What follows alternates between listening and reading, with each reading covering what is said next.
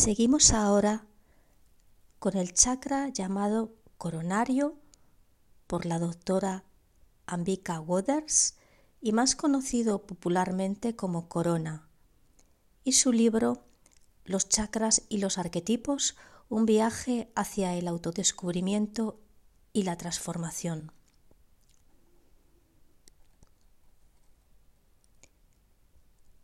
El chakra corona es el lugar donde se asienta la belleza, el refinamiento y la espiritualidad. Permite la abertura a la luz del espíritu para de esta forma conectar con el origen. El chakra corona canaliza la energía del yo superior. La doctora Waters dice que en el chakra corona se encuentran dos arquetipos, el egotista, narcisista, desagradecido y autoexaltado, y el gurú, conectado con la energía trascendente. Goders lo plantea desde una perspectiva religioso-espiritual, que nosotros, agradecidos de su trabajo, trataremos, no obstante, de centrar en un plano de análisis neutral, si bien siguiendo las teorías de Carl Gustav Jung. La dualidad del egotista y el gurú que vemos planteado como patrón disfuncional frente a patrón funcional, lo releemos pues en clave más estrictamente junguiana. El egotista, que indica la doctora Waters, tiene el chakra coronario cerrado, participaría de lo que podríamos llamar una exaltación e inflación del ego. Por la forma en que este patrón se manifiesta, encontramos relación con el aspecto de la psique que Jung llama persona o máscara social. El egotista se interesa por sus logros en el mundo, espetulante, orgulloso y sobrado de sí se encuentra ajeno a su ser profundo y se identifica absolutamente con un falso ego separado del núcleo. Piensa ser el único responsable de sus triunfos, siendo el contrapunto de la víctima, patrón disfuncional del chakra raíz según Waters, que piensa que todos son responsables de su situación. El egotista rechaza la espiritualidad. Piensa que tiene todo bajo control. No es humilde. Su orgullo le impide pedir ayuda aunque la necesite. No reconoce nada ni nadie superior a sí mismo. Vive bajo varias máscaras y se identifica con ellas. Su profesión, su éxito, su cuerpo, su sexo. Vive en jerarquías. Cree que nada influye en su vida excepto su acción.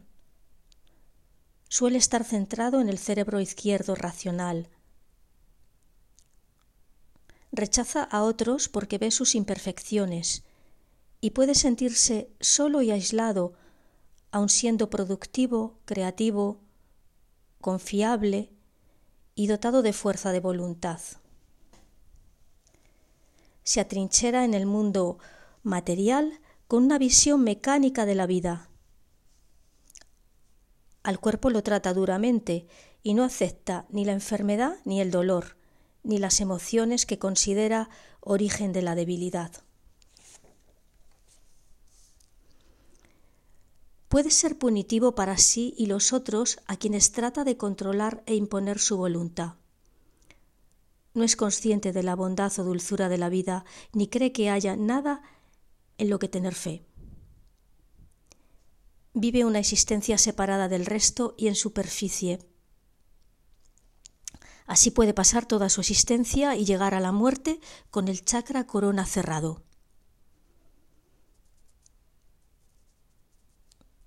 Cuando nos situamos en la polaridad que Waters llama el gurú, la perspectiva es diametralmente opuesta. Nosotros vemos este arquetipo polarizado en positivo, titulado con ese término gurú,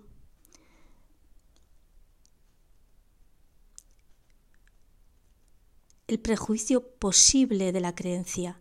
Por eso preferimos hablar del maestro, que podría igualmente vivir el arquetipo desde un falso self, identificado con el egotista, o podría atender a un nivel elevado de conciencia y en este caso acercarse al arquetipo de totalidad, el sí mismo. Ir a la conciencia cósmica permite sentirse uno con la vida en todos sus aspectos, mineral, vegetal y animal, tratarse y tratar todo con amor y respeto y no sentir separación. En la renuncia a la identificación con el ego, la vitalidad se incrementa. La energía que asciende a través de los chakras se llama kundalini y circula desde el chakra raíz hasta la corona. El impacto tiene por nombre Sakti o conciencia divina. Se trata de una energía vital primordial.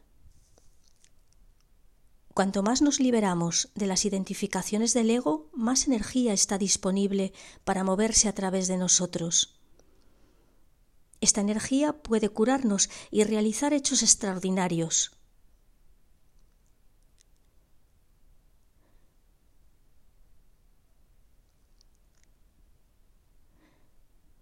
puede fortalecernos para cometer transformaciones en nuestra vida que nos hagan crecer. Esa abertura nos hace irradiar fortaleza, coraje, libertad, alegría y nos predispone para que en nuestra vida entren maravillosas experiencias.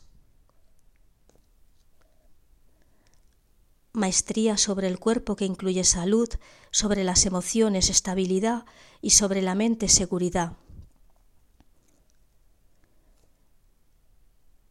Pero para que todo esto ocurra se necesita un acto de rendición, de desprendimiento de las creencias negativas sobre sí y de perdón de todo lo que sea preciso para situarnos en el nivel más elevado de responsabilidad, vitalidad, fuerza y conexión. Aquí se aprecia un sentido de unidad con la vida, amor y conciencia universal. Waters dice que convierte en aceptable lo inaceptable y la oscuridad en luz. Los nativos norteamericanos lo conocen y en sus lenguajes describen las labores del gran espíritu en cada palabra. Desde ahí el poder exterior no es buscado, el poder se encuentra en uno mismo, no se identifica con la negatividad, no interfiere en el desarrollo de otros está en armonía, irradia amor a todos. Ni fronteras separan ni tiempo divide. Esta energía nos puede dar fuerza y vitalidad para soportar las situaciones más estresantes y difíciles que la vida nos presente y hacer alquimia con ellas.